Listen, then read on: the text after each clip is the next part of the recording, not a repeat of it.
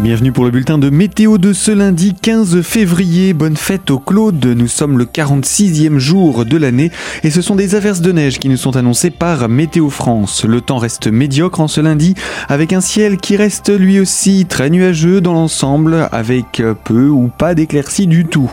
De plus, l'ambiance reste humide également avec un risque de petites averses neigeuses tout au long de la journée. Les flocons s'invitent même jusqu'en pleine, même si une tenue au sol sera difficile aux altitudes les plus basses. Par contre, au-dessus de 300 ou 400 mètres d'altitude, les averses pourront déposer 1 à 3 cm d'ici le soir et jusqu'à 5 cm sur les crêtes. Les températures sont en baisse sous le vent de nord, un vent qui souffle de 30 à 40 km h en pleine et jusqu'à 50 km h sur le relief géromois.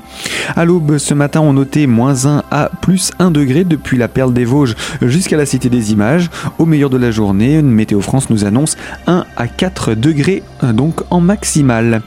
Un temps plus sec et lumineux s'installe ensuite en milieu de semaine, mais sous des températures plus froides et avec de bonnes gelées le matin à prévoir. Donc n'oubliez pas gants, bonnets et écharpes pour demain matin. Vous retrouvez toute l'information météo sur notre site internet radiocristal.org.